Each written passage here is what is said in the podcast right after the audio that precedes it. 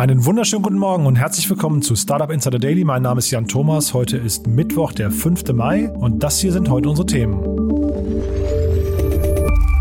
Armin Laschet zweifelt an der Zukunft von Elektroautos.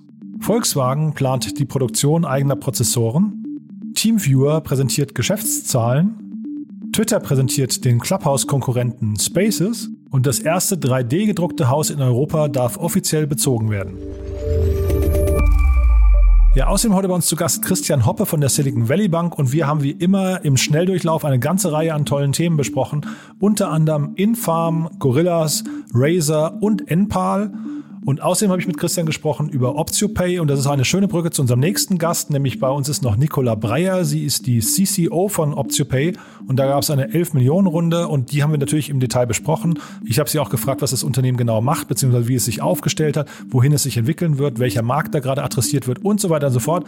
Ein hochinteressantes Gespräch geworden. Es geht um das Thema Open Banking und ja, all das gleich nach den Nachrichten mit Frank Philipp und die wie immer nach den Verbraucherhinweisen und die kommen wie immer jetzt.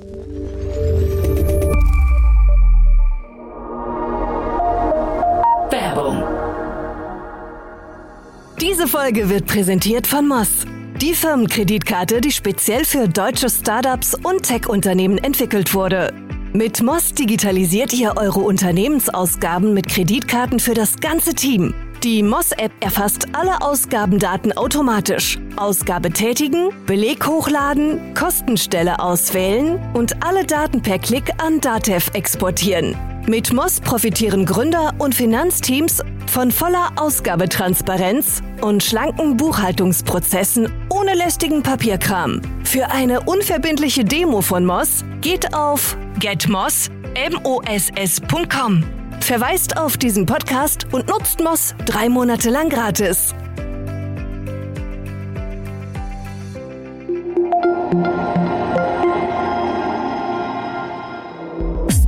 Insider Daily.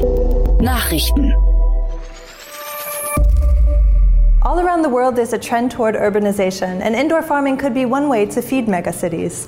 A startup in Berlin is showing us how it could work, growing fresh produce right in the heart of the German capital.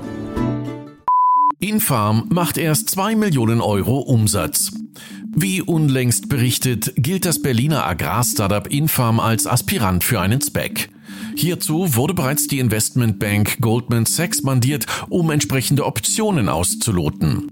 Ein neuer Geschäftsbericht zeigt nun, dass das Unternehmen, das in seinen Finanzierungsrunden in Summe über 400 Millionen US-Dollar erwerben konnte, einen vergleichsweise hohen Kapitalbedarf verzeichnet.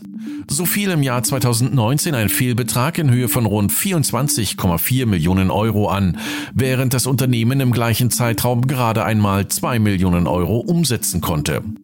Auch könnten die kommunizierten Finanzierungsrunden laut Business Insider möglicherweise missverständlich sein, da es sich laut Infarm immer um einen Mix an Eigen- und Fremdkapital handele. Streng genommen ist sogenanntes Venture Debt allerdings kein Investment, da sich die Beteiligungsstruktur nicht verändert. Das Startup ist derzeit neben Deutschland unter anderem in Frankreich, Großbritannien und Dänemark aktiv und unterhält außerdem in Kanada und in den USA bereits eigene Gewächshäuser. Weltweit seien gegenwärtig rund 1220 solcher Farmen in Betrieb. Privat hat Armin Laschet laut einem Medienbericht bereits einen bestellt. Einen neuen Kleinelektrowagen, gefertigt in seiner Heimatstadt Aachen. Mit Hilfe von neuen Gefährten wie diesem, der Firma Ego, hofft NRWs Ministerpräsident in Zukunft auf reinere Luft in den Städten.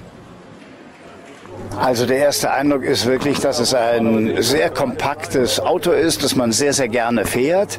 Ich glaube, es ist ideal geeignet für den Stadtverkehr. Und äh, wenn solche Fahrzeuge jetzt viel in den Städten eingesetzt werden, ermöglicht das auch die Stickoxidwerte sehr schnell zu reduzieren. Und insofern kommt es genau zur richtigen Zeit, wo wir nämlich hohe Erwartungen, sogar Klagen haben, dass die Luft in den Städten besser wird. Armin Laschet zweifelt an der Zukunft von Elektroautos. Der Unionskanzlerkandidat äußerte gegenüber dem Handelsblatt seine Bedenken an E-Autos als einzige alternative Mobilitätsform.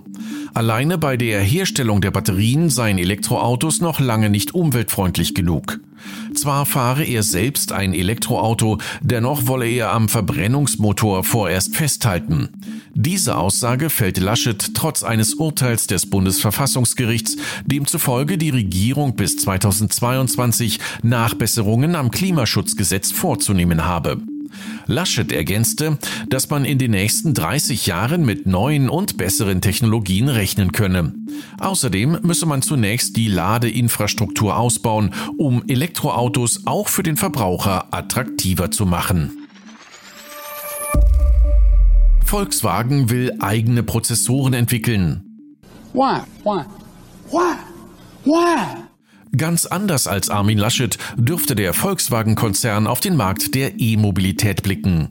Um gegen seine Konkurrenten bestehen zu können, plant der deutsche Autobauer künftig eigene Chips designen zu wollen. VW-Chef Herbert Dies geht davon aus, dass selbst entwickelte Hochleistungsprozessoren das einzige Mittel sind, um in Zukunft gegen die Konkurrenz bestehen zu können. In einem Bericht im Handelsblatt nannte er dabei namentlich Apple, Tesla sowie einige Konkurrenten aus China, die bereits Chips aus Eigenentwicklung verbauen würden. Um sich in diesem Segment entsprechende Kompetenzen aufzubauen, müsse Volkswagen rund 200 Expertinnen und Experten einstellen. Bill und Melinda Gates lassen sich scheiden. Nach 27 Ehejahren trennen sich Microsoft-Gründer Bill Gates und seine Frau Melinda. Wir glauben nicht mehr, dass wir in der nächsten Phase unseres Lebens als Paar zusammenwachsen können. Wir bitten um Platz und Privatsphäre für unsere Familie, wenn wir beginnen, uns in diesem neuen Leben zurechtzufinden. So die identischen Statements, die beide auf ihren Twitter-Kanälen veröffentlichten. Bill Gates gilt mit einem geschätzten Vermögen von rund 130 Milliarden Dollar als viertreichster Mensch der Welt.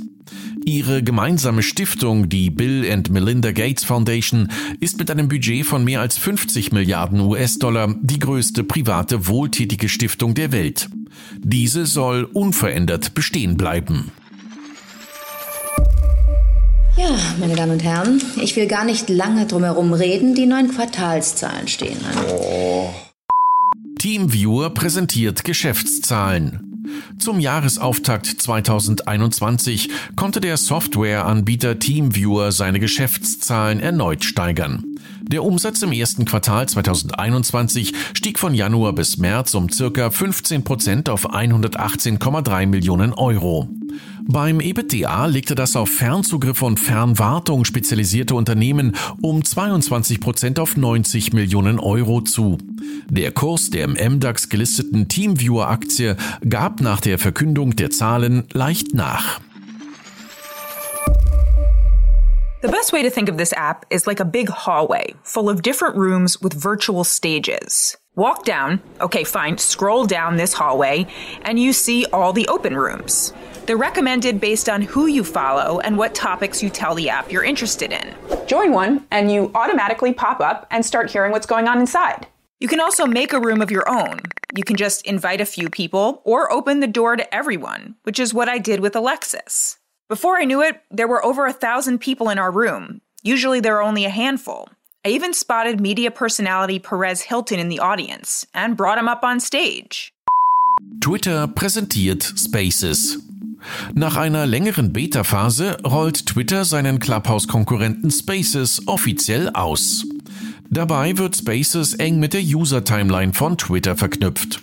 So können Nutzer, die einem Space als Sprecher beitreten, nicht nur sprechen, sondern auch Tweets an den Space anheften oder den Space tweeten, um ihre Follower darauf aufmerksam zu machen.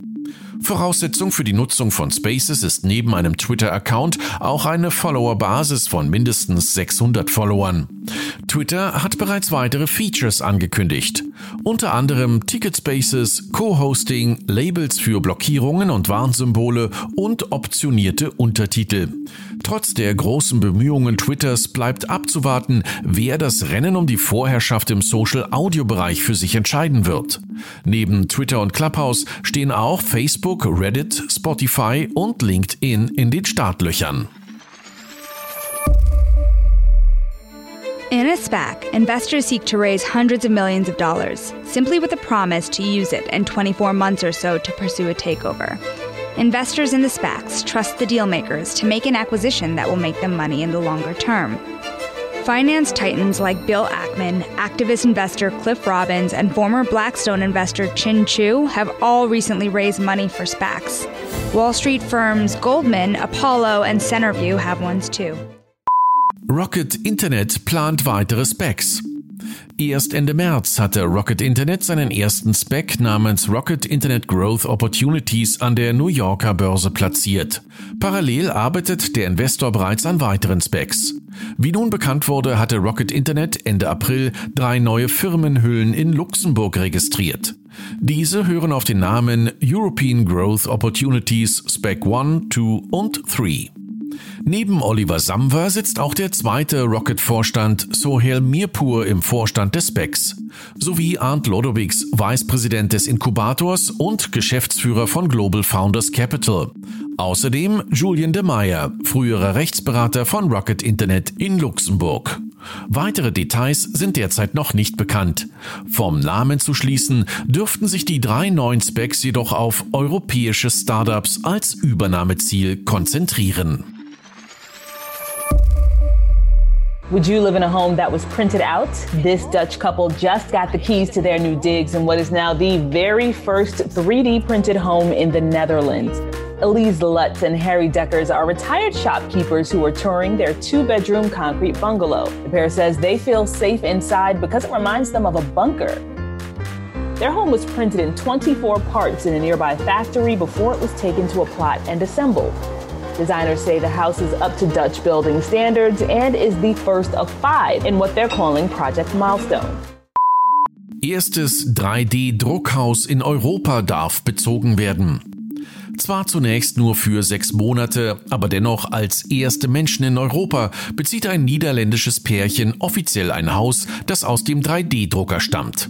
Das Projekt Milestone ist innerhalb eines halben Jahres Bauzeit entstanden, wobei die reine Druckzeit nur rund fünf Tage betragen haben soll.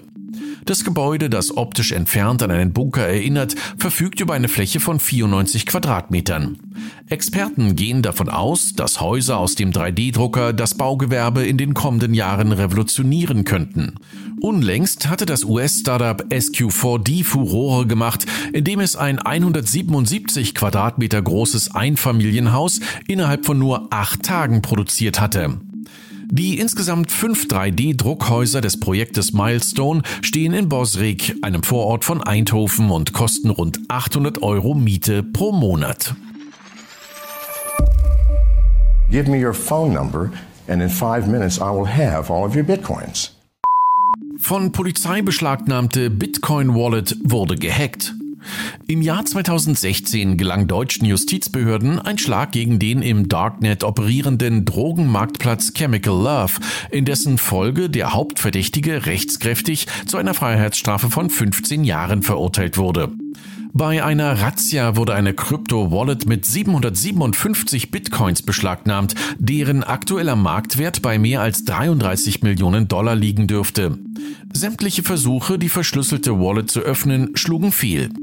Wie nun bekannt wurde, dürfte es ohnehin zu spät sein, denn scheinbar wurden bereits im März 2017 erstmals 2064 Bitcoin aus der Wallet entwendet. Zweieinhalb Jahre später folgte eine weitere Abbuchung um 489 weitere Bitcoins. Aktuell liegen auf der Wallet lediglich nur noch vier Bitcoins mit einem aktuellen Marktwert von 180.000 Euro. Und auch hier dürfte es sich nur um eine Frage der Zeit handeln. Daily Fun Fact. The Epic Games versus Apple, uh, Epic, pun intended, court battle kicks off this week. Um, Epic is suing Apple for removing Fortnite from the App Store last year, but this is bigger than just a video game. Take us inside the context of what's happening here. Fortnite-Fans stören Live-Übertragung von Gerichtsverfahren. Das Gerichtsverfahren zwischen der Spielefirma Epic Games und dem Technologiekonzern Apple hat begonnen. Geklagt hatte die Spielefirma Epic Games, die jenseits der Spielebranche vor allem für ihren Online-Shooter Fortnite Battle Royale bekannt ist. Dabei geht es um die Frage, ob Apple ein Monopol hat oder nicht. Das Verfahren in Oakland in den USA begann jedoch recht chaotisch, da mehrere als Zuschauer zugeschaltete Spielefans nicht wie geplant stumm geschaltet waren. Diese machten ihrem Ärger Luft und schrien Parolen in ihr Telefon, wodurch ein denkwürdiges Telefonkonferenz-Soundchaos entstand, das auszugsweise auf Twitter zu finden ist. Und das waren die Startup Insider Nachrichten von Mittwoch, dem 5. Mai. Und jetzt zurück zu Jan Thomas. Startup Insider Daily, Investments und Exits. Heute mit Christian Hoppe von Silicon Valley Bank. Präsentiert von Beiten Burkhardt, euren Partnern von der ersten Beteiligungsrunde bis zum erfolgreichen Exit. Ich freue mich total. Christian Hoppe ist wieder hier von der Silicon Valley Bank. Äh, hallo Christian. Hallo lieber Jan. Wieder mal zwei Wochen vorbei. Ich freue mich. Ja, Wahnsinn. Ich freue mich auch. Die Zeit fliegt. Und wir machen im Schnelldurchlauf, haben wir gerade im Vorfeld besprochen, ein paar Themen, äh, aber vielleicht mal ganz, ganz kurz am Anfang. Äh, Finoa, da äh, vielleicht für dich der Hinweis. Ich hatte den Christopher May jetzt zu Gast. Äh, wir hatten ja vor zwei Wochen, da hat sich der Christopher bei dir gemeldet, weil wir vor zwei Wochen darüber gesprochen haben, hat gesagt, hey, ihr sprecht darüber zu früh, beziehungsweise das ist auch nicht ganz korrekt, was da ähm, äh, announced wurde. Äh, also vielleicht für dich zur Info, die Runde ist größer geworden als damals announced. Und es ist vor allem für die Hörerinnen und Hörer ist ein super tolles Interview geworden. Ich habe also so viel über Kryptowährungen gelernt und über den ganzen Blockchain-Bereich. Also kam heute raus, also für die, für die Hörer quasi gestern, einfach mal bei uns im Feed gucken. Ein, ich glaube, 45 Minuten Interview mit dem Christopher und äh, einen schönen Gruß an dich soll ich ausrichten. Vielen Dank, auch auf diesem Weg zurück. Und ich kann nur sagen, Finoa ist eine tolle Company. Und ähm, wenn wir vielleicht mit unserer etwas zu frühen Nachricht dazu beigetragen haben, dass die Size dann noch nach oben gegangen ist, dann hat es ja sogar was Gutes gehabt, dass wir zu früh waren. Ja, das würde ich uns jetzt gar nicht irgendwie zusprechen ich wollen. Ich glaube auch nicht. Ne, aber, aber, es ist tatsächlich eine krasse Firma und es ist, äh, es zeigt mir immer wieder, in welchen Bereichen manchmal Firmen gegründet werden, wo man überhaupt nicht damit rechnet. Ja. Ähm, aber pass auf, lass das uns, stimmt. lass Vielleicht noch ein letztes Wort Mhm. dazu. Ja, genau. Äh, auch zu dem Investor, den Sie gewonnen haben, Balderton, Ja. ist ein grandioser Name und äh, dass die die Runde ähm, angeleitet haben oder leiten, äh, das war natürlich auch ähm, grandios. Da kann man nur einen Glückwunsch nochmal aussprechen. Total, ja. Ich habe auch nicht gebohrt. Sie haben auch einen Investor nicht verraten. Äh, der ist einfach, äh, haben- hat er gesagt, medienscheu. Also muss man einfach so stehen lassen. Ähm, also da ist vielleicht noch ein zweiter großer Name mit drin, den man einfach nicht kennt, ja. Aber du pass mal auf, ich wollte dich fragen zu Infarm, da, auch wenn es nicht das Thema ist, was du dir ausgesucht hast, aber da kam heute über den Ticker, dass möglicherweise die Runde, die äh, oder die Runden, die announced wurden, so gar nicht stimmen, weil es sich möglicherweise um eine Mischung handelt aus ähm, Fremdkapital und Eigenkapital, ja. Und äh, da vielleicht mal an dich als Experten, wie ist das denn generell? Also was, was würde man denn bei Crunchbase eintragen von einer Runde? Da steht 400 Millionen, habe ich gesehen, US-Dollar. Ist das dann richtig oder nicht? Also hundertprozentig korrekt ist wenn es tatsächlich das Eigenkapital ist, das ähm, sozusagen voll Risiko ähm, tragfähig ist und ähm, alles mitnimmt und in der Bedienungskette sozusagen ganz hinten liegt. Aber im Vergleich zur, zum Fremdkapital, wo man sozusagen Senior zu allen anderen ähm, Gesellschaftern etc. ist äh, und sozusagen als erster bedient wird, gibt es dazwischen natürlich noch unterschiedliche Formen. Das kann sein, dass es ein sogenanntes Subordinated Debt ist, also etwas, was nachrangig ist.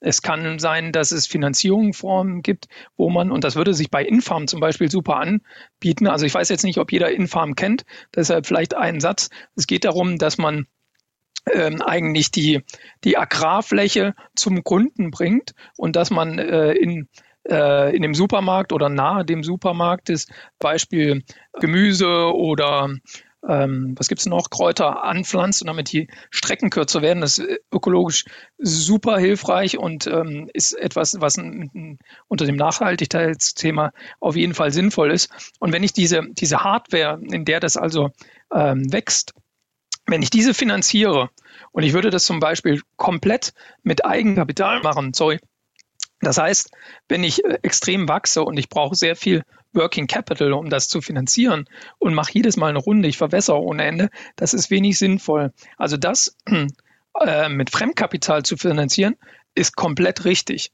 Und da gibt es unterschiedliche Möglichkeiten. Man kann zum Beispiel eine extra Gesellschaft gründen, in der diese Hardware drin ist. Die wird finanziert.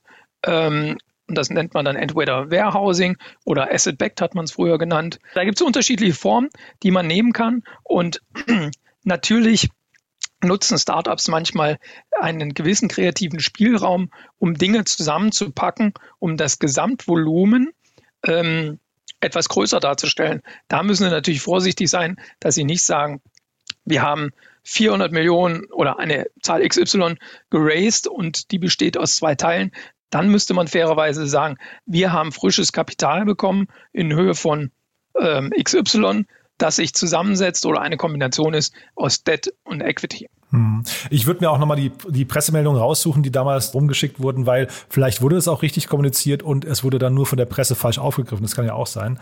Wollen wir mal äh, die Unschuldsvermutung gelten lassen? Übrigens super, super coole Jungs. Ich durfte die Gründer mal treffen und äh, sind super nett und äh, hands-on. Also es ist ein tolles Team und äh, ich wünsche mir, dass die aus zweierlei Gründen erfolgreich sind. Einmal, weil sie gut sind und zweitens, weil das ein Thema ist, was uns alle angeht und total wichtig ist. Mhm. Jetzt muss ich dich sogar korrigieren, es sind sogar Jungs und Mädels. Ja, ja Entschuldigung. Ja. ich, nur die, ich durfte ja. nur die Jungs treffen. Ja, da muss man darauf aufpassen, weil das ist wirklich, da ist eine, da, das ist ja ein Pärchen, glaube ich, plus äh, ein Freund und die haben das zusammen gegründet. Und da finde ich das bemerkenswert, dass da eben auch eine Frau, ich glaube, äh, ich habe jetzt den Namen leider vergessen, ich habe sie mal im Interview gehabt, äh, die macht dort den CMO und äh, ist auch wirklich sehr, sehr messerscharf gewesen in ihren Analysen. Also das nur so als quasi so nebenbei, aber wenn, vielleicht Christian, noch mal kurz zu euch, zur, zur Silicon Valley Bank, äh, weil die, die Hörer mögen sich vielleicht fragen, warum ich mit dir über Venture Debt rede. Da gibt es ja einen Grund dafür. Genau.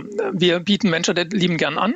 Und ähm, auch die anderen Produktarten, die ich gerade genannt habe, wie zum Beispiel Warehousing, würden wir auch anbieten, um äh, gerade ähm, Startups, und wir sprechen später noch über ein weiteres, wo das auch passen würde, die einen sehr großen Working Capital Need haben. Und für die ist es immer mehr ähm, im Kommen und ähm, ein mögliches Instrument, dass ihr eigene Finanzierungscompanies, also wo kein operatives drin, Geschäft drin ist, sondern die nur dafür aufgesetzt werden, äh, um die Assets da rein äh, zu bekommen und darüber zu refinanzieren. Die, diese Angebote und diese Tools werden immer wichtiger und sind ein immer mehr gefordertes Instrument bei so stark wachsenden Unternehmen. Und äh, das bieten wir an. Venture Debt bieten wir an. Wir bieten zum Beispiel auch an, dass wir Marketingausgaben vorfinanzieren.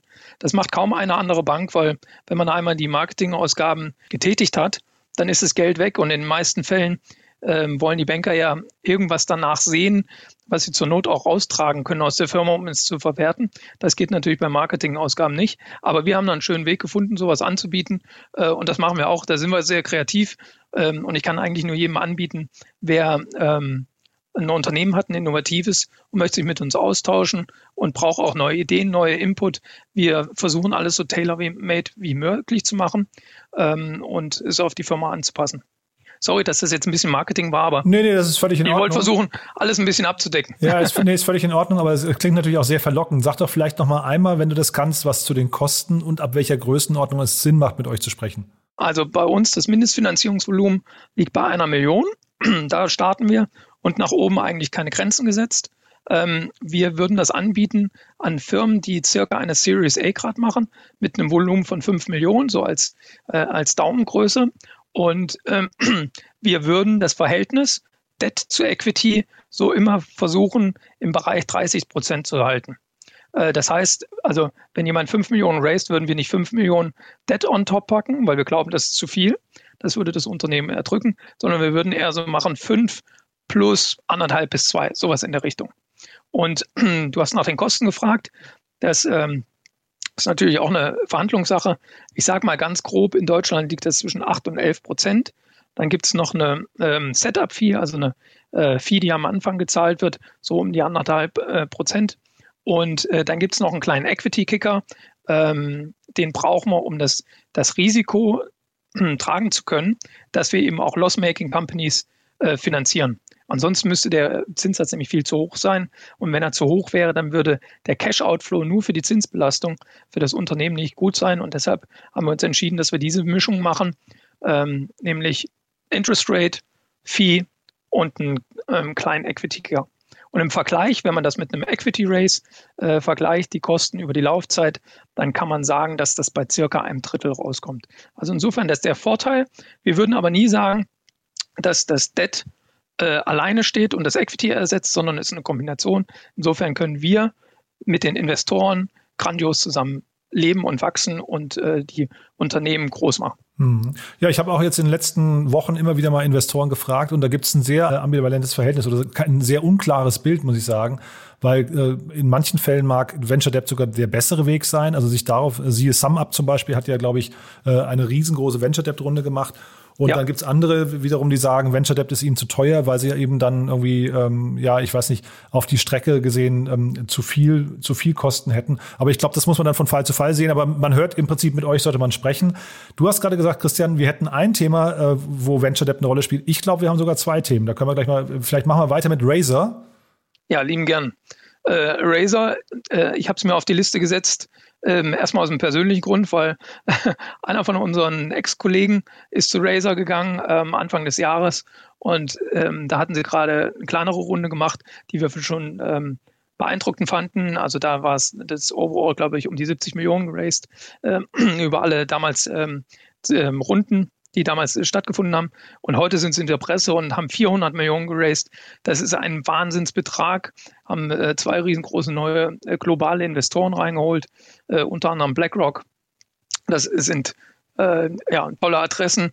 Ähm, und jetzt haben sie so viel Firepower und können sich unter, man muss ja fairerweise sagen, Razer ist ein Klon eines amerikanischen Vorbildes, äh, wo es darum geht, dass man äh, erfolgreiche Amazon-Händler kauft, äh, die zusammenführt, ähm, nochmal äh, Synergieneffekte schafft, ähm, durch vielleicht nochmal zusätzliche Werbung, äh, AI-Möglichkeiten etc. pp. und die damit noch erfolgreicher macht. Und äh, Razer ist einer von diesen Clones, aber mit der neuen Runde, ähm, die sie da geraced haben, ähm, können sie sich definitiv in den Top 5 weltweit äh, in diesen in diesen Klonen äh, einordnen. Und das gibt denen natürlich ähm, ein, eine wahnsinnige Macht, drückt vielleicht auch ein paar neue Klone wieder raus aus dem Markt oder verhindert, dass neue Klone kommen.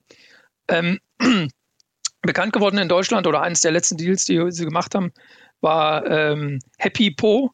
Äh, das äh, ähm, das war Höhle der Löwen, glaube ich, ne? oder? Höhle der Löwen ursprünglich. Ja, ähm, als kein Klopapier gab, sind die durch die Decke gegangen, haben super Geschäft gemacht. Ähm, also das vielleicht ein bisschen Fun Fact. Ähm, was ich für mich total interessant finde und ich werde das beobachten und ich bin echt gespannt, wie sie das machen.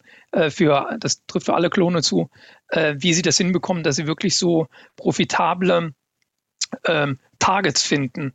Also die so zwei, drei Mann-Läden, die einen super ähm, Amazon-Shop haben, äh, schon profitabel sind, ein, zwei Millionen Umsatz machen und die man dann auch für ein gutes Geld bekommt.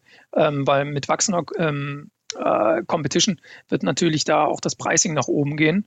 Und das wird mit Sicherheit ein, ein Faktor sein, der da sehr spannend ist zu beobachten. Mhm. Und BlackRock und Victory Park Capital sind da eingestiegen. Wer genau. von den beiden ist denn hinterher der für die Fremdkapitalfinanzierung verantwortlich ist? Oh, gute Frage, gute Frage. Ähm, fairerweise zum zweiten kann ich gar nicht so viel sagen. Hm. BlackRock ist so riesengroß, die können theoretisch alles abdecken. Hm. Ja, ich habe mich äh, tatsächlich, als ich das heute Mittag gelesen habe, habe ich mich gefragt, wie geht das jetzt weiter? Ich meine, Trasio-Klone, äh, das, das, ist jetzt irgendwie so ein, das ist so ein gelerntes Modell mittlerweile. Da gibt es jetzt ja. wahrscheinlich in Europa, ohne dass wir es genau wissen, aber wahrscheinlich 20, 30, 40. Ne? Also irgendwie auf jeden Fall eine, eine große Bandbreite. Ich habe mich gefragt, wie geht das weiter? Also quasi, wer ist hinterher der Trasio, der Trasio-Klone, also der dann quasi wieder die zusammenkauft? Ich, ich glaube jetzt nicht, dass es BlackRock ist, weil sie ja in dem Sinne nicht so operativ werden wollen. Aber es ist ein Private Equity Game irgendwann, oder? Ja, genau. Das, das könnte der Fall werden. Aber ob sie das dann so, sozusagen selber betreiben wollen, aber vielleicht führen sie das auch mit bestehenden, existierenden, ähm, sehr eher traditionellen Unternehmen vielleicht zusammen und machen dadurch ähm, etwas Tolles Neues. Das kann natürlich auch sein. Ähm, aber du, du, hast natürlich recht, das schreit nach dem, dem nächsten Schritt. Also eine Konsolidierung eigentlich der jetzigen Konsolidierung. Genau, ne? Ich habe da noch nichts drüber gelesen, aber irgendwie so eine Konsolidierung ist, die liegt auf der Hand und dann könnte ja was richtig Großes entstehen eigentlich, ne? Ja. Also bis hin sogar zu losgelöst von Amazon. Also das fällt jetzt nur mal, als, äh, um das weiterzudenken. Man könnte ja sogar anfangen, losgelöst von Amazon zu denken und zu sagen, naja, dann hat man plötzlich die besten Marken von Amazon auf einer neuen Plattform. Das muss man wahrscheinlich eh machen. Also ich habe mich äh, mal mit einem äh, kleineren deutschen Player, also ähm, ich würde nicht sagen ähm, Konkurrenz zu Razer, weil wie gesagt, die spielen in einer anderen Liga, habe ich mich mal sehr detailliert ausgetauscht und da ging es auch direkt darum, ähm, was schauen sie sich an, wie targeten sie das und ähm, der Einstieg ist eigentlich, du schaust, wie es bei Amazon funktioniert und je nachdem, was das Produkt ist, funktioniert das auch auf anderen Plattformen. Ähm, jetzt als wenn jemand eher was Handwerkliches selber äh, darstellt, äh, herstellt als sein Produkt, dann klappt das wahrscheinlich auch super auf Etsy.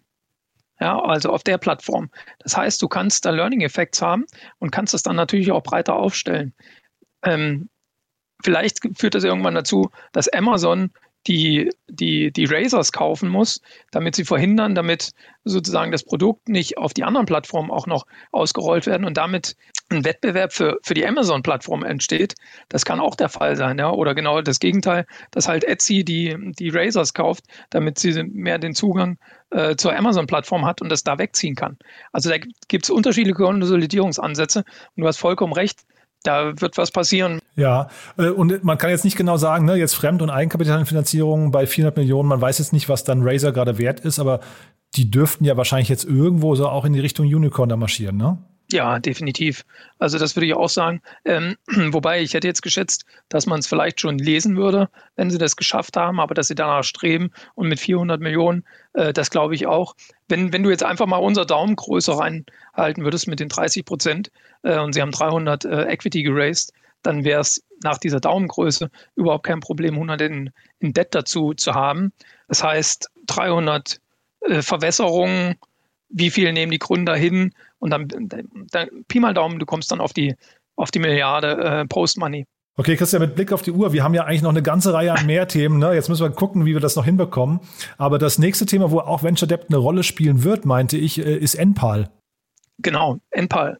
Ähm, ich habe frühzeitig von den Jungs gelesen, äh, eine, eine Company, die die unter anderem mit aufgesetzt und in Leben gerufen wurde von Picos Capital. Äh, da steckt der Alexander äh, Samwa dahinter. Der hat das mit äh, angeschoben. Äh, ist eine klasse Company. Ganz kurz zum Businessmodell. Jemand möchte Solarstrom produzieren und selber nutzen. Ihm sind aber die Investments in die Anlage selber zu teuer. Dann ist es so, die Firma finanziert das alles vor und ich zahle eigentlich nur so eine Art Miete pro Monat. Ähm, ich sage jetzt mal 49 Euro und alles, was auf meinem, äh, das wird dann auf dem Dach meines Hauses installiert und die Sonne oder die Energie, die ähm, dadurch produziert wird, die kann ich nutzen und habe damit eigentlich günstigeren Strom. Ich bin nachhaltig, das ist alles super toll. Und ähm, die haben schon 8000 glückliche Kunden, äh, die, wenn ich die Zahl richtig im Kopf habe, war das letzte volle Jahr, glaube ich, schon um die 50 Millionen Umsatz, davor 18. Die wachsen wie verrückt. Ähm, es ist geplant, an die Börse zu gehen äh, via eines Specs. Ähm, und damit werden sie noch mehr Geld einsammeln. Und der Plan ist, ein Global Player zu werden. Und wenn man weiß, was die Samba-Jungs äh, für Pläne haben und wie sie denken äh, und das Team einmal gesehen hat und gehört hat, äh, dann weiß man, dass das eine tolle Sache ist und dass es tatsächlich hinhauen können. Die haben jetzt auch äh, gutes Geld geraced. Ähm, lustigerweise, das fand ich interessant, dass die Bärenberg Bank da eingestiegen ist, die ich jetzt so nicht auf dem Radar hätte für ein solches Investment. Aber vielleicht ist das hier der Fall, dass man sich da gerade schon platzieren kann und will, um zum Beispiel ein, ähm, Mandat im Spec-Bereich zu bekommen. Oder man liebt auch das Business Model wie ich. Kleine Anekdote noch am Rand. Als ich damals mit den Gründern gesprochen habe, ähm, beim letzten Mal und ein, zwei Finanzierungsideen ähm, vorgeschlagen habe, also rein vom Instrument, ich will jetzt hier keine Bankdetails austauschen, äh, habe ich direkt gefragt, denn der berühmteste Investor in NPAL äh, sind nicht die Samba-Brüder, äh, sondern das Leonardo DiCaprio. Und ähm, ich habe damals darum gebeten, dass ich ihm all mein Wissen for free gebe, wenn ich ein äh, Filmplakat von Wolf of Wall Street kriege, mit dem Autogramm von Leo DiCaprio. cool. Und äh, dann mussten die Gründer leider nur lachen und haben gesagt, sie warten auch noch auf ein Autogramm. Er ist zwar Investor, aber ähm, außer auf dem äh, Gesellschaftervertrag haben sie noch kein Autogramm von ihm gesehen. Das fand ich recht lustig. Dies als kleine Anekdote Ach, äh, cool. äh, macht die Jungs auch super sympathisch. Total.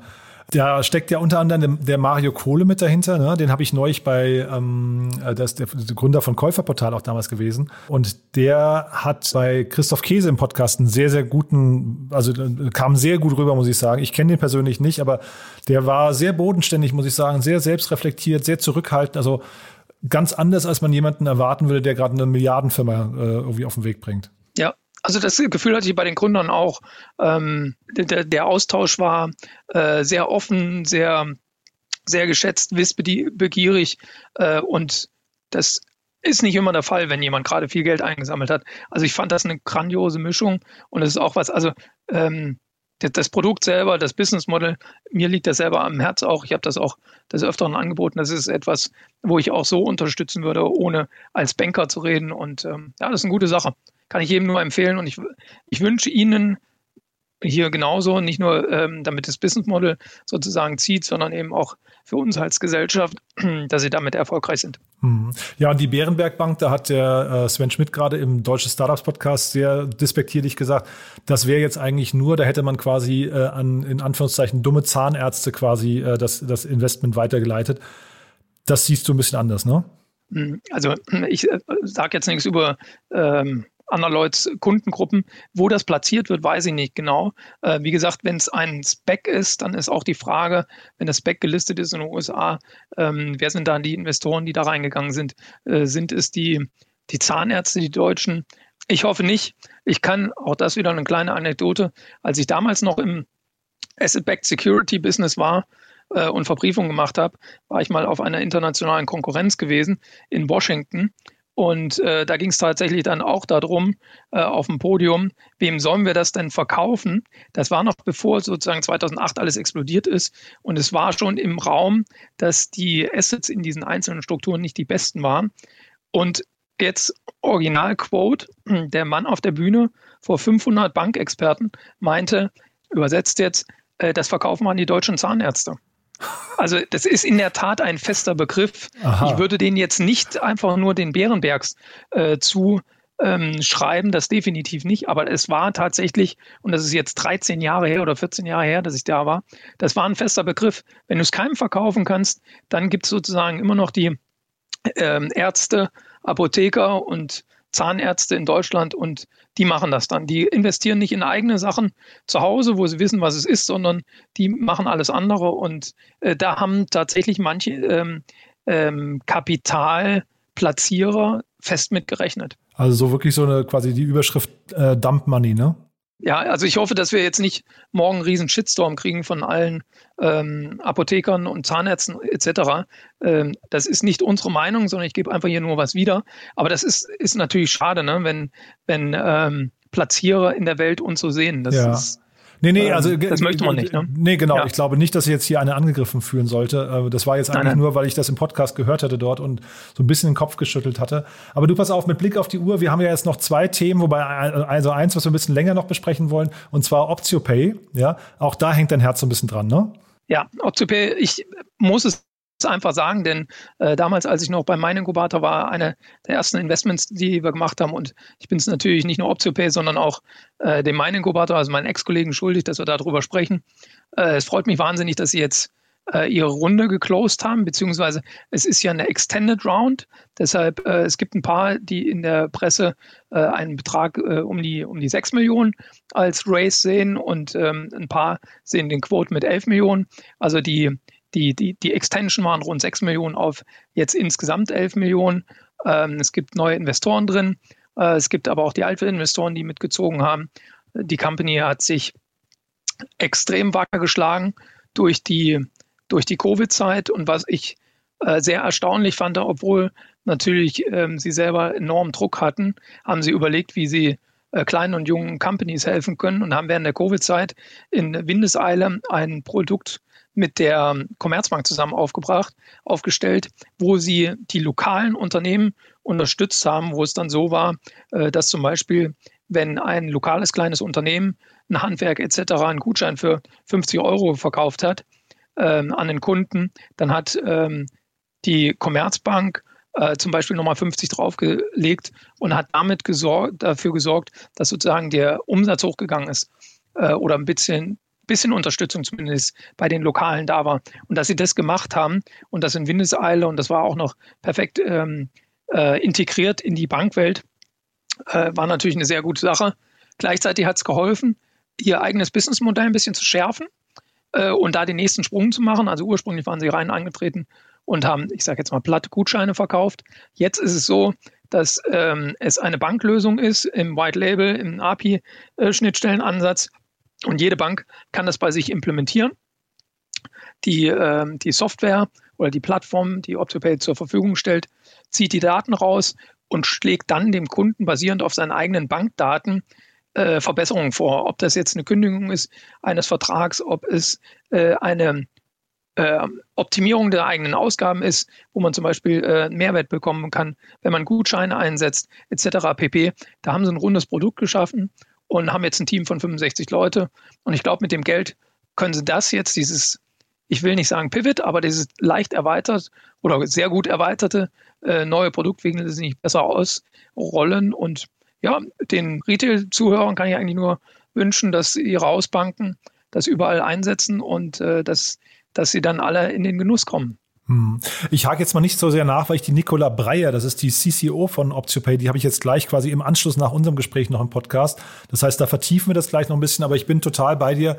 Also den Markus Börner kenne ich gut, der kommt aus Hofheim, genau wie ich, und äh, der hat das Herz total am rechten Fleck. Von daher, ähm, das, was du in der Covid-Zeit da äh, gerade beschrieben hast, das habe ich damals mitbekommen, habe gedacht, das passt genau zu dem, wie ich den Markus und dann eben sein Team auch wahrnehme. Also von daher, ich freue mich, dass Sie da so gut durch die Zeit gekommen sind. Ähm, wie gesagt, Christian, mit Blick auf die Uhr, ich wollte dich noch mal ganz kurz zum Schluss jetzt fragen. Gorilla, das hast du ja wahrscheinlich mitbekommen. Da ist jetzt irgendwie, es geht das Gerücht durch die Szene, ich weiß gar nicht, wo es herkommt, dass die möglicherweise eine Milliarde äh, Dollar jetzt raisen und damit so auf dem Weg zum Dekakorn schon sind. Kann das sein? Also auf der einen Seite die Valuation, äh, dass sie die jetzt von innerhalb von, ich sage jetzt mal drei Monaten, von ein auf sechs Milliarden Pre- bzw. sieben sollen es ja dann sein Post-Money äh, getrieben haben, dass das rein äh, aus operativer Sicht so schnell geklappt hat, da habe ich einen großen Zweifel dran. Wenn ich natürlich jetzt wieder andersrum denke, die wollen eine Milliarde einsammeln und sie würden jetzt, sage ich mal, von einer Milliarde Bewertung nur auf 1,2 gehen, sammeln aber eine ein, dann wäre der Verwässerungseffekt ja so enorm groß, das würden sie ja sozusagen nicht akzeptieren wollen als Gründer. Das heißt, sie müssen schon auf eine sehr hohe Bewertung kommen, damit die ursprünglichen Gesellschafter nicht komplett verwässern. Also ähm, ich denke mal, wenn überhaupt liegt die Wahrheit in der Mitte. Es wird sehr stark getrieben durch den tatsächlichen Betrag, der dann reinkommt. Ähm, ich sehe aber auch, vor allen Dingen, dass jetzt äh, ein, zwei Wettbewerber, die ja aus dem Ausland auf den deutschen Markt drängen und äh, vor kurzem, ähm, ich glaube, 400, 500 Millionen geraced haben, die müssen sehr schnell nachziehen, um diesen Kampf sozusagen zu gewinnen oder beziehungsweise äh, die aus dem Ausland vielleicht reinkommenden abzuwehren. Das heißt, sie brauchen sehr viel Geld. Das ist auch ein, äh, die verbrennen ja, glaube ich, ich weiß gar nicht, ich meine, ich hätte gelesen, äh, rund zwei Euro pro Lieferung. Äh, also die haben einen enormen Kapitalbedarf. Also die, die, die Größe 500 bis eine Milliarde, die wird stimmen. Und wenn man dann, wie gesagt, diese Verwässerung reinrechnet, dann kann ich mir das so grob vorstellen. Realistischer ist wahrscheinlich eher drei. Äh, und selbst das ist schon alles verrückt. Ja, aber ganz kurz, wir müssen, also die letzte Runde war Ende März. Äh, also ja. wir reden jetzt so, vor, vor mal gerade mal zwei ja. Monaten. Ne? Ja, Entschuldigung. 290 Millionen Dollar sind da geflossen. Die müssen ja erstmal ausgegeben werden. Ja, ja. Weißt du, ich frage mich halt gerade, was will man jetzt mit einer Milliarde? Man, man muss ja jetzt erstmal irgendwie sortieren, man muss ja irgendwie erstmal gucken, in welche Städte geht man. Und sicherlich wird das irgendwann eine Marketingschlacht, aber man kann ja jetzt nicht mit der Bazooka irgendwie durch New York rennen und sagen, ich, ich baller hier wild rum und, und, und probier mal, sondern man muss ja erstmal, weißt du, man muss ja erstmal. Es ist sehr amerikanisch, ja, da hast du recht. Ja, ne? Ja, ja. Aber ich meine, die Pläne weiß man so, äh, ich glaube, im, im letzten Manager-Magazin war ein größer, längerer Artikel, wo wirklich ähm, in welchen Städten, in welchen Straßen in UK und das ist extrem ambitioniert. Aber ich gebe dir recht, äh, das Deployen von Geld ist, ist eine Riesenaufgabe und ähm, eine Riesenrunde ist nicht immer ein Segen. Da gebe ich dir recht. Ja, das ist eher, eher ein Auftrag und vielleicht auch Druck. Ne? Und wie ist ja. denn das hier eigentlich? Äh, also ich kenne jetzt das, das dann quasi die Kosten, die dort anfallen, zu wenig. Also die haben natürlich Personal, aber müssen die ihre Waren auch vorfinanzieren? Eigentlich nicht. Ne? Eigentlich ist ja, glaube ich, das Charmante sogar, dass die äh, Ware reinholen und dann erstmal 30 Tage lang irgendwie auf Lager liegen haben, bevor sie die bezahlen müssen. Das heißt, die bräuchten jemanden wie euch, bräuchten die nicht, ne?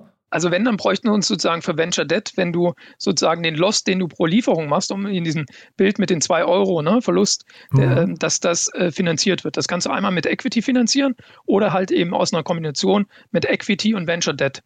Na, bis du das halt schaffst, dass du so stark skalierst und so groß bist, dass du mit jeder Lieferung Profit machst und dann ähm, sozusagen brauchst du ja nicht mehr nachzuschießen. Ähm, also idealerweise machen sie es genauso wie Aldi.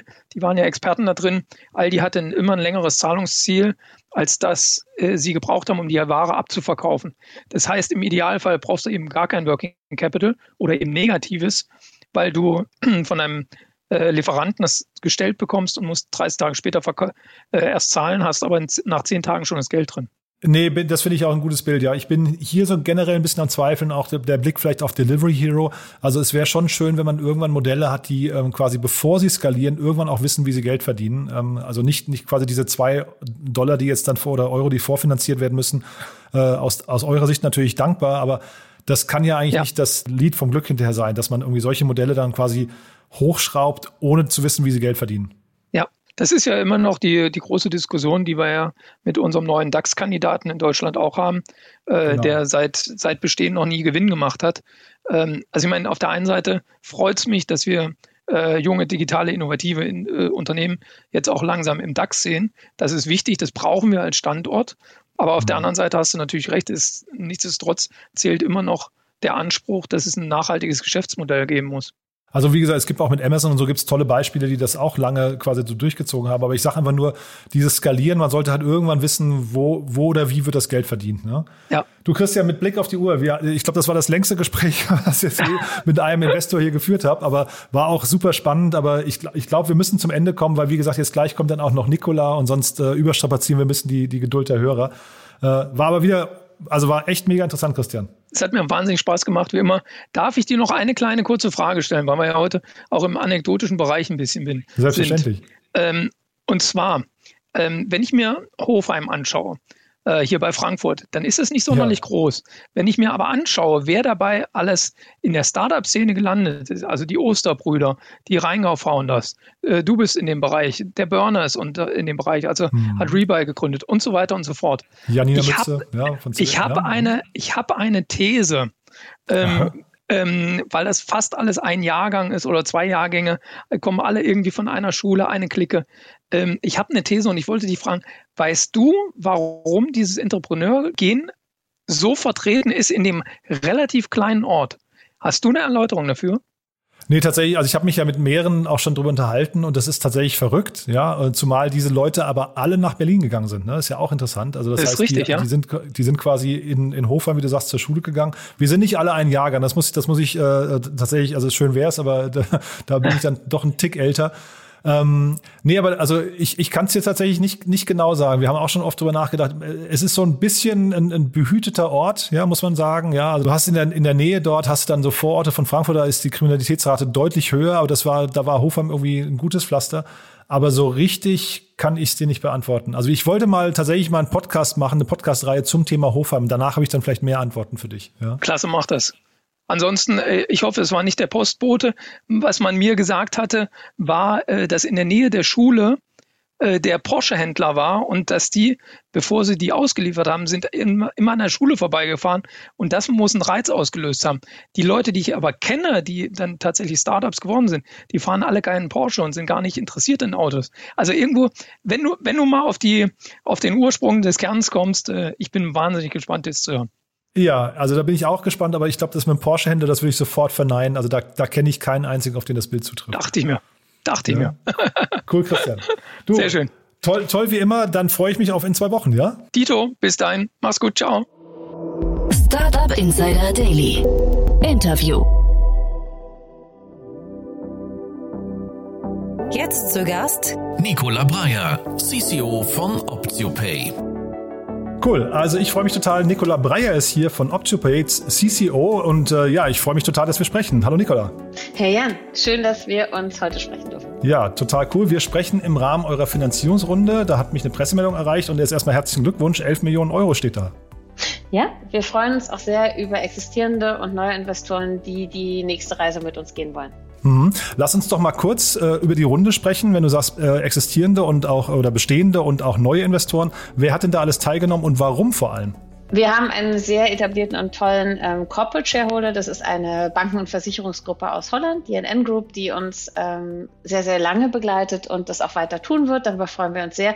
Und dann haben wir vor allen Dingen neue Investoren wie die EOS Venture Partners, die ein äh, Insurtech-Investor sind, ähm, aus, äh, insbesondere mit Fokus auf UK und die USA. Ähm, die Avalok, ähm, das ist ein Kernbanken-Investor und, und, und äh, Provider, das ist der Venture-Fonds davon, ähm, der Kernbankensysteme führt, ähm, mit großem Fokus auf die Schweiz, aber auch auf andere Regionen, der ist auch global. Und dann äh, Arab Ventures, ein sehr ähm, ähm, innovativer Venture-Fonds äh, von, von der Arab Bank aus Jordanien, ähm, die jetzt einfach dazugekommen sind, zusätzlich noch zu einem Fintech-Fonds aus Liechtenstein. Und wenn ich gerade frage, warum, dann äh, knüpft das so ein bisschen an an die Frage eures Geschäftsmodells. Was sehen die denn gerade in euch? Also wo, wo steht denn OptionPay gerade? Äh, wo, wo steht das Unternehmen? Ihr habt euch ja so ein bisschen gewandelt in den letzten Jahren. Und was, was ist jetzt quasi der Pitch, den ihr platzieren konntet, damit die erfolgreich bei euch äh, investieren? Danke, dass du fragst, weil die, den zweiten Teil der Frage habe ich aber voll äh, nicht beantwortet. Ähm, die, wir in, in, die investieren in Open Banking. Open Banking ähm, ähm, ist ein eine große Möglichkeit, datenbasierte Geschäftsmodelle aufzubauen. Wir haben da einige davon, das sprengt den heutigen Rahmen, glaube ich. Aber uns geht es vor allen Dingen darum, Menschen ähm, die Möglichkeit zu geben, den Wert aus ihren eigenen Bankdaten zu realisieren und mit großen Marken zusammenzuarbeiten, die damit ihre, ähm, ihr Customer Engagement äh, stärken können und sich einfach im Markt besser positionieren zu können. Und das ist ein wachsendes Geschäftsfeld. Und genau in diese Prämisse investieren Menschen heute in uns. Und natürlich führen wir unsere anderen Geschäftsfelder auch weiter. Jetzt muss man vielleicht mal kurz auf deinen Background auch eingehen. Du bist auch selbst bei OptioPay investiert. Das finde ich erstmal sehr bemerkenswert. Bist auch bei der Runde mitgegangen. Aber du kommst von der Commerzbank und hast quasi in dem Thema Open Banking auch irgendwas gesehen, was dich gereizt hat. Vielleicht kannst du in dem Kontext auch mal kurz erklären, nochmal Open Banking. Was entsteht da gerade? Also ich baue seit über 20 Jahren Unternehmen auf oder um und ähm, ich komme nicht von der Commerzbank, sondern ich habe für die Commerzbank ein Geschäfts-, äh, ein, ein Business mit aufgebaut. Ach, Entschuldigung. Danach war okay. ich bei PayPal. Das macht ja nichts. Wir Ja. kennen uns ja noch nicht so lange. Wir, Ja. äh, danach war ich bei PayPal, lange im Bereich innovative Geschäftsmodelle und Customer Growth und habe da das nicht so realisieren können im Open Banking Bereich, was ich gerne machen wollte und habe danach was gesucht, ähm, wo ich das kann und äh, bin vor allen Dingen aber für und mit Markus und Olli in diese Wette eingestiegen, ähm, dass wir hier was Tolles aufbauen können. Und das hat ja immer die Möglichkeit, erstens das Geschäftsmodell, aber zweitens natürlich auch die menschliche Komponente, die sagt, wir haben hier ein tolles Team und wir haben eine Dynamik und ich glaube daran, dass wir hier zusammen was aufbauen können. Und ich natürlich ähm, irgendwann auch an den Punkt gekommen bin, zu sagen, ich möchte gerne ähm, mein eigenes, eigenes Kapital arbeiten lassen. Und wie teilt ihr euch den Alltag auf, die Aufgaben? Wie ist da die Arbeitsteilung? Die Arbeitsteilung ist ähm, relativ klar. Auf der anderen Seite ist auch sehr viel zu tun, sodass man sich auch immer wieder unterstützen kann. Auf der einen Seite ähm, haben wir jetzt inzwischen so aufgeteilt, dass ich zum großen Teil das operative Geschäft mit Bezug auf Sales, Marketing, Customer Service, Operations leite. Wir haben einen tollen ähm, CFO, der da ist, der Finance macht. Ähm, Olli, der auch noch sehr da in Compliance und Legal äh, involviert ist. Und Markus, der natürlich äh, zusammen mit Produkt arbeitet, aber natürlich befreien wir ähm, auch Olli und Markus immer mehr, damit sie auch mit unserer wachsenden Shareholder-Basis arbeiten können. Und insofern äh, geben wir uns da einfach die Klinke in die Hand und sind ein tolles Team zwischen Gründern und C-Level-Team. Finde ich sehr spannend. Äh, Wenn, wir haben jetzt gerade über Markus und Olli, hast du gerade schon angesprochen. Ich habe dich vorgewarnt. Es gibt ja den Deutsche Startups Podcast, der relativ bekannt dafür ist, dass er immer wieder auch mal Gerüchte platziert. Und ein Gerücht war, dass äh, Markus und Olli möglicherweise das Unternehmen demnächst verlassen. Ich äh, würde äh, das sehr schlimm finden, wenn das so wäre. Das kann gar nicht passieren, denn die beiden sind äh, unglaublich in die Optipay-Story eingebunden und sind Teil von ihr und sind vor allen Dingen auch die DNA davon.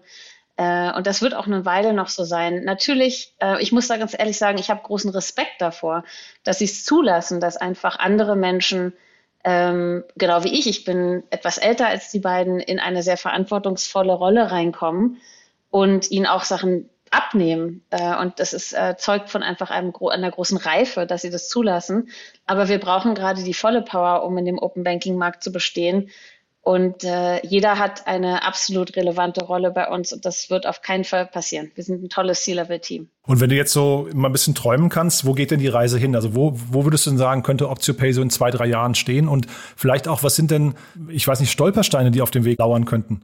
Für mich steht OptioPay daran, deswegen stehe ich am Morgen auf. Ich möchte gerne jedem Menschen die, die Macht darüber geben, seine eigenen und ihre eigenen Bankdaten ähm, zu verwalten, zu ähm, in, der, in die Hand zu nehmen und transparent zu, ähm, äh, zu führen und den Wert der eigenen Daten zu realisieren. Und das wäre für mich ein Traum, wenn ich ganz viele Leute sehen würde, die sagen würden, hey, meine Daten sind was wert. Ich ähm, äh, verwalte die BaFin getreu, äh, GDPR getreu. Ich weiß ganz genau, bei wem ich teile und ich bekomme Geld dafür zurück. Und nicht nur Geld, sondern ich kann auch sehen, wie äh, mein Nachhaltigkeitsfußabdruck äh, ist und äh, wie ich meinen Konsum nachhaltiger gestalten kann. Denn auch das bieten wir heute schon an. Und äh, das ist mein großer Traum, dass wir das mit den großartigen Partnern, die wir in der B2B-Landschaft haben, mit den tollen Marken, mit denen wir zusammenarbeiten, äh, noch weiter realisieren können. Den Markus Börner kenne ich ja schon lange, der kommt ja wie ich aus Hofheim und äh, das ist äh, total interessant gewesen. Der war ja auf Weltreise, als er bei Rebuy rausgegangen ist und hat sich sehr, sehr viele Geschäftsmodelle angeguckt, ist dann, äh, hat sich dann für OptioPay entschieden. Aber damals war OptioPay noch eher so ein, ich würde sagen, Lock, Lockout äh, oder, oder ähm, Warenkorb-Thema, ähm, im, im, Check, im Checkout-Thema für den ganzen E-Commerce oder, na, wie will man es eigentlich, es war ein Gutscheinthema eigentlich, kann man sagen fast. Ne? Es war ein, äh, ein Added Value Gutscheinthema für Payment-Themen. Äh, und ich glaube, die Kundengruppe, wenn ich es richtig verstanden habe, damals waren eigentlich Großunternehmen, die ihren Mitarbeitern quasi Mehrwerte anbieten wollten. Wer sind denn jetzt heute die Kunden? Unsere Kunden sind ähm, auch Großunternehmen. Wir sind weiterhin ein B2B2C-Unternehmen, die ihrer eigenen Kundengruppe etwas Besseres anbieten wollen und vor allen Dingen die mehr Kontaktpunkte mit ihren Kunden bieten möchten und die den, äh, die Interaktion verstärken möchten und die ihre Kunden auch besser kennenlernen wollen. Denn du musst dir vorstellen, dass nicht nur Banken auf Basis von Open Banking ja ähm, ihre Kunden besser kennenlernen können, sondern auch Energieunternehmen und Medienunternehmen und Telcos. Und die können natürlich genauso durch PSC2 und Open Banking Zugang zu den Bankdaten auf, mit Zustimmung der Kunden ähm, bekommen, wie auch Banken. Äh, und deswegen sind das unsere Kunden und mit denen arbeiten wir an bestimmten Use Cases und das macht viel Spaß. Und habt ihr da hinterher quasi die gleichen Herausforderungen wie so ein typischer Marktplatz? Also ist das eine Art Marktplatz, die ihr da baut? Wir nennen das äh, mit dem auch verhassten Wort Ökosystem, weil dir, du dir vorstellst, wenn wir jemanden haben, den wir Publisher nennen, wir kommen so ein bisschen aus dieser Fin-AdTech-Szene, äh, zum Beispiel eine große Bank, die mit uns zusammenarbeitet, die möchte ja vielleicht auch gerne ähm, auf einer anderen Plattform, die Kunden hat, ähm, ihre Produkte anbringen. Und so haben wir Publisher und Advertiser und insofern bauen wir ein gewisses Ökosystem auf ähm, von Plattformen und ähm, Händlern, die äh, alle unterschiedliche Kunden haben und die sich gegenseitig dann ähm, Angebote liefern können, um die Kundenbindung zu verstärken. Und ich hatte äh, Markus und Oliver damals interviewt äh, und damals war, wenn ich mich richtig erinnere, gab es eigentlich kein Vorbild oder keinen richtigen Wettbewerber. Wie ist denn das heute? Wir haben unseren Wettbewerb natürlich ähm, sehr im Blick. Ähm, das ist weiterhin so, würde ich sagen. Genau das, was wir tun, gibt es nicht. Es gibt niemanden, der das auf White-Label-Basis als Plug-and-Play-Lösung anbietet. Natürlich haben äh, verschiedene Menschen ähnliche Ideen. Es gibt B2C-Lösungen, die zum Beispiel Cashback-Lösungen äh, anbieten auf Basis von Bankdaten oder es gibt Neobanken, die ähm, Cashback-Deals ihren Kunden anbieten. Aber diese Lösung, dass du etablierten Marken die Möglichkeit gibst, auf Basis von Bankdaten sehr gezielt äh, Kunden ganz relevante Angebote zu machen oder auch nachhaltigen Konsum zu ermöglichen, das ähm, gucken wir uns an, aber bis jetzt gibt es das äh, zumindest in Europa und zumindest auf unserem Radar weiterhin noch nicht so, insbesondere auch mit der Signifikanz, dass du keine IT-Integration brauchst. Also ich finde, äh, wie gesagt, am Montag im Podcast von Deutsche Startups war der Sven Schmidt, der gesagt hat, bei euch erblickt nicht mehr ganz durch, was ihr macht. Äh, es klingt ziemlich hart von außen.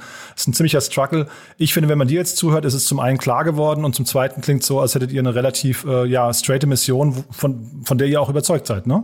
Du, ich stehe jeden Morgen auf und ich frage mich natürlich auch, warum ich das jeden Tag mache. Du weißt ganz genau, wie Startup-Leben ist, aber ich mache das jeden Tag gerne und es macht Spaß und ich weiß, warum ich jeden Morgen aufstehe. Und ja, ich mache das, weil ich glaube, dass äh, in unseren Daten Wert liegt. Super. Letzte Frage, sucht ihr gerade Leute, sucht ihr Mitarbeiter? Dann äh, können wir hier den, den, den Aufruf quasi noch nutzen. Wir haben natürlich eine Webseite, auf denen unsere Angebote stehen, aber wir suchen auch immer Mitarbeiter, die einfach Bock haben, mit uns zusammenzuarbeiten. Also gib her, auf jeden Fall her damit. Dankeschön. Wenn ihr noch da seid, wo ich euch kennengelernt habe, ein super schönes, ihr habt den schönsten Blick in Berlin, kann man sagen, ne? Wir haben das höchste Büro in Berlin. Wir sitzen im 30. Stock äh, des Allianz Towers ähm, und haben den tollsten Blick über die Spree und einen 360-Grad-Blick über ganz Berlin. Wenn wir es auch demnächst mal wieder richtig ausnutzen können, freuen wir uns. Super. Also unbezahlbar. Von daher toll, was ihr macht. Äh, Nicola, vielen Dank, dass du da warst und äh, nochmal herzlichen Glückwunsch zur Runde und Gruß an Markus und Oliver. Dankeschön und vielen Dank für die Möglichkeit, heute bei dir zu sein. Dieser Beitrag wurde präsentiert von Beiten Burkhardt, den Venture Capital Experten. Maßgeschneiderte Beratung von der Gründung bis zum Exit. Startup Insider Daily der tägliche Nachrichtenpodcast der deutschen Startup-Szene. Ja, das war's für heute. Das war Nicola Breyer von Optiopay. Ich habe es euch vorher versprochen, ein hochinteressantes Gespräch. Auch das Gespräch davor mit Christian Hoppe war natürlich heute ein bisschen länger, aber ich hoffe auch in eurem Sinne. Und von daher vielen Dank fürs Zuhören. Wir hören uns morgen wieder in alter Frische. Bis dahin, alles Gute, euch noch einen schönen Tag. Ciao.